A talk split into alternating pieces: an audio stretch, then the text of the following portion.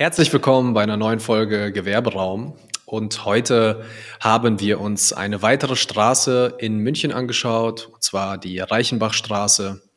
Und ich bin gespannt, wie ihr die ganzen Infos aufnehmt, wie ihr dazu steht und wünsche euch viel Spaß beim Reinhören.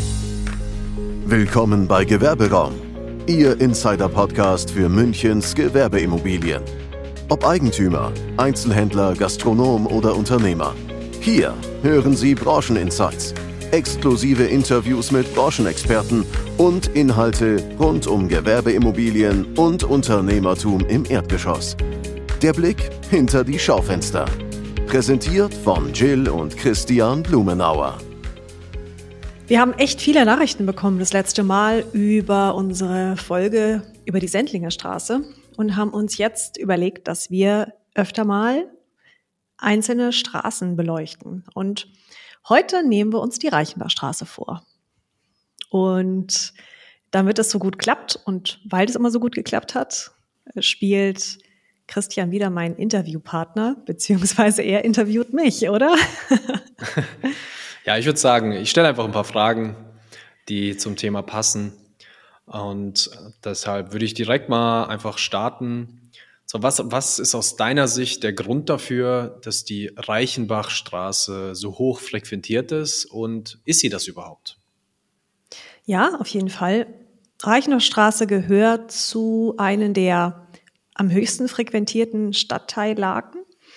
Und das ist im Grunde eigentlich bei jeder Straße eine Grundregel, die man sich merken kann. Und zwar, wenn zwischen zwei, zwischen einer Straße oder eine Straße zwei Verkehrsknotenpunkte quasi verbindet und in der Mitte oder irgendwo in der Straße ein Platz positioniert ist, dann führt das in der Regel zu einer extrem hohen Frequenz oder einer deutlichen Frequenzerhöhung. Und das ist in der Reichenbachstraße der Fall. Mhm. Okay. Das ist ein Punkt. Mhm. Was wäre ein weiterer Punkt, wenn du schon so anfängst zu formulieren? Also Grundsätzlich ist es auch so, was bei der Reichenbachstraße sehr besonders ist, dass im Grunde jede Tageszeit ähm, Gewerbe abdeckt. Also wir haben zum Beispiel Bäcker, Frühstückscafés, einfach Branchen, die für Kunden, für ein Publikum, was morgens unterwegs ist, mhm. ähm, die Bedürfnisse befriedigt. Darüber hinaus gibt es Nahversorger, wie den Edeka und den Penny, die einfach für ein Grundrauschen sorgen und die Anwohner versorgen. Allerdings, was ganz interessant ist im Glockenbachviertel, was wenige wissen von außerhalb, dass das Glockenbachviertel so aufgebaut ist, dass es sehr, sehr viele Innenhöfe gibt, teilweise zwei Innenhöfe hintereinander. Und mhm. hier sind sehr alt aus alter Struktur, oft Werkstätten ansässig, auch Tanzstudios ansässig und eben ähm, einige Galerien beziehungsweise Ateliers. Mhm. Und die sind heute viel auch von Büros genutzt, ähm, insbesondere eine sehr hohe Dichte an Architekturbüros, Marketingagenturen, mhm. die insbesondere dann auch wieder um die Mittagszeit zu einem guten Grundrauschen führen. Also das Kundenklientel und Passanten und Menschen, das heißt, die kaufen und konsumieren. Also du beziehst es nicht nur, nicht nur auf die Gastronomie, sondern auch auf den Einzelhandel. Ja, definitiv. Mhm. Genau. Also quasi äh, diejenigen, die in der Mittagspause mal schnell Erledigungen machen, ja. vielleicht was einkaufen oder ein Geschenk besorgen, was auch immer ansteht, sowas. Genau, genau. Mhm. Okay. Und am Wochenende sowieso, ja. Also am Wochenende, Wochenende Einkäufe auf dem Viktualienmarkt und dann geht man nochmal runter zur Isar und trifft sich. Mhm. Und das ist, äh, ja, führt dazu, dass einfach Passanten gerne da lang gehen. Okay, das heißt, wenn ich jetzt das nochmal zusammenfasse, wir haben eine hohe Vielfältigkeit. Das heißt, alte Strukturen, wodurch es mehrere Innenhöfe gibt. Es ist Platz für sehr, sehr viele Konzepte. Durch die ansässigen Büros, Marketingagenturen und Co. ist immer ein Grundrauschen da, was sehr, sehr positiv ist für den Einzelhandel. Aber was ich jetzt genau. äh, oder was ich oft gehört habe und was mich auch sehr interessiert, wie wirkt sich das denn auf die Mietpreise ein? Weil äh, wenn es, oder beziehungsweise Mietpreise aus. Wenn es nämlich so ist, dass es im Hinterhof eine Fläche gibt, dann ist die definitiv nicht so attraktiv oder so hochpreisig wie etwas, was zum Beispiel direkt am Gärtnerplatz liegt. Oder? Ja, natürlich, absolut. Also die Reichenbach Straße hat hier noch eine Besonderheit im Vergleich zu anderen Stadtteillagen, da ähm, hier auch noch sehr viele alte, alteingesessene Ladenflächen und Unternehmen ansässig sind, die selbstverständlich sehr alte Mietverträge auch noch haben und dementsprechend mhm. auch noch ähm, andere Mietpreise. Also wir haben hier tatsächlich Mietpreisstrukturen von zwischen 25 und 85 Euro den Quadratmeter, je nach Lage. Mhm. Und das muss man wirklich ganz genau anschauen, wo die Fläche liegt, wie die Flächenstruktur ist, wie, in welchem Zustand die Einheit ist, etc. pp. Mhm. Aber es ist ein enormes Gefälle zwischen einzelnen Einheiten. Ja, und dass unsere Zuhörer da mal ein Gefühl bekommen, was ist deiner Einschätzung nach aktuell wirklich marktgerecht? Also, sag mal, aus Interessentenperspektive, dass man einschätzen kann, äh, wenn ich den und den Preis bekomme pro, pro Quadratmeter, habe ich einen guten Deal gemacht. Gleichzeitig umgekehrt von Eigentümern, äh, dass sie auch einschätzen können, ja, aktuell vermiete ich unter Markt, gegebenenfalls habe ich die Chance, äh, auf marktgerechten Miete zu erhöhen. Wie, wie schätzt du das ein?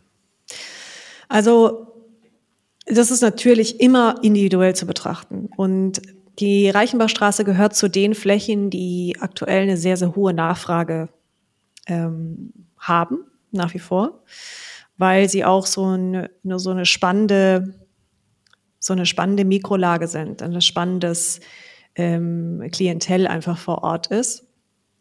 Und eben nicht nur Stadtbewohner, Anwohner und Arbeitende vor Ort abgreift, sage ich jetzt mal umgangssprachlich, sondern eben auch Touristen im vorderen Teil. Und damit mhm. natürlich eine sehr große und breit gefächerte Käuferschicht. Ähm, daher pauschal lässt sich das definitiv nicht sagen. Allerdings, um jetzt mal einen groben Rahmen festzulegen, zwischen 35 und 65 Euro den Quadratmeter ist ein, eher ein marktgerechter Preis, ja. Mhm. Also um die 50 wäre so der Durchschnitt, wenn man das jetzt mal so betrachtet. du übernimmst jetzt die Position von, von manchen Eigentümern, die versuchen, einen festzunageln auf, auf einen bestimmten Mietpreis.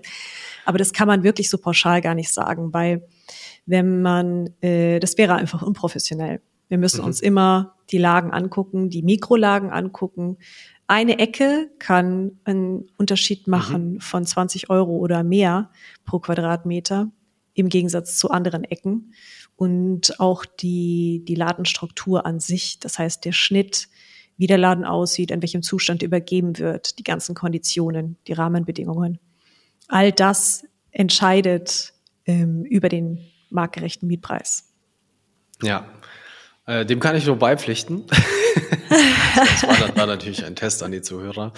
Nee, Quatsch. Ähm, das ist auf jeden Fall äh, sehr, sehr wichtig, dass man immer betrachtet, was habe ich hier eigentlich für einen Laden. Das haben wir auch schon zu Genüge in anderen Folgen thematisiert. Das ist ja. tatsächlich eine richtige Individualentscheidung und Analyse oftmals auch einfach eine Klarheit da verschafft. Wenn ich jetzt aber weiterschaue, und mhm. wir gerade sowieso schon über das Thema Vielfalt sprechen und die Reichenbachstraße insbesondere. Also ich glaube, jeder, der dort mal lang gelaufen ist, weiß, es ist erstmal wirklich eine schöne Straße zum Flanieren, weil es eine hohe Vielfältigkeit gibt.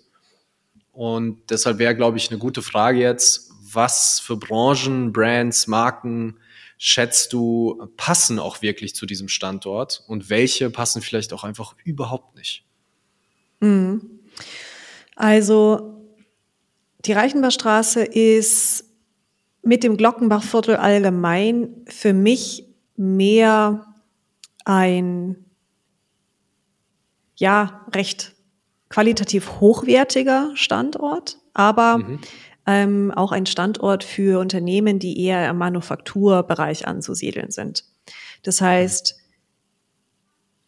einfach bodenständige Produkte, wertige Produkte, gute Qualität, ähm, lange schon verwurzelt in München oder eben auch überregional, ähm, die, die einfach ja Hands-on-Mentalität haben.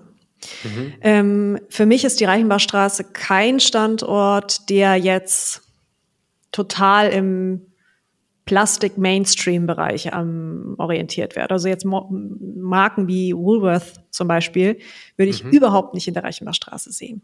Würde mhm. meines Erachtens auch das Klientel vor Ort nicht annehmen, weil Menschen, die im Glockenbachviertel leben, legen großen Wert auf gute Qualität, legen großen Wert auf, ähm, auf oft auch Nachhaltigkeit ähm, mhm. und auch Individualismus. Also diese Ecke ist einfach individuell und ist definitiv kein Mainstream.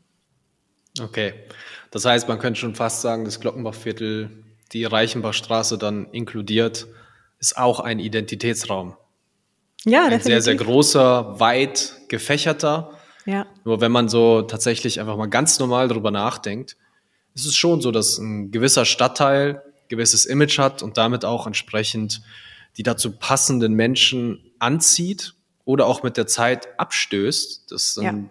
sich jemand beispielsweise nicht mehr so wohl fühlt oder im Umkehrschluss sehr, sehr wohl dort fühlt, gerne unterwegs ist im eigenen Viertel und sich damit vielleicht sogar identifiziert irgendwann. Definitiv. Also sehr, sehr spannend. Ja. Ich, ja. ich glaube, das war jetzt ein sehr, sehr guter Einblick mal in die Reichenbachstraße. Ähm, das richtet sich jetzt an die Zuhörer. Also wen auch immer das sehr interessiert und äh, der vielleicht den Wunsch hat, dass wir noch einfach mehrere Straßen oder ganze Stadtteile uns anschauen und unter die Lupe nehmen, dann kommentiert gerne, sagt Bescheid und wir ähm, nehmen gerne dazu eine Folge auf. Ich weiß nicht, möchtest du noch was ergänzen? Ja, wenn ihr weitere Fragen habt zu dem Thema, dann kommentiert auch gerne drunter und wir beantworten hier Rückfragen und mhm. darüber hinaus ohnehin.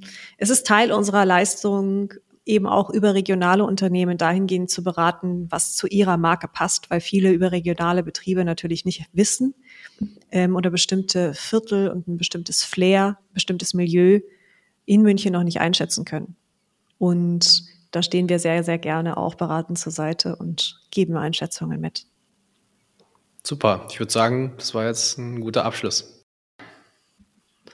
Perfekt, dann bis zum nächsten Mal und viel Spaß beim Weiterhören. Danke fürs Zuhören. Das war eine weitere Folge von Gewerberaum, Ihrem Insider-Podcast für Gewerbeimmobilien in München. Bis zur nächsten Folge.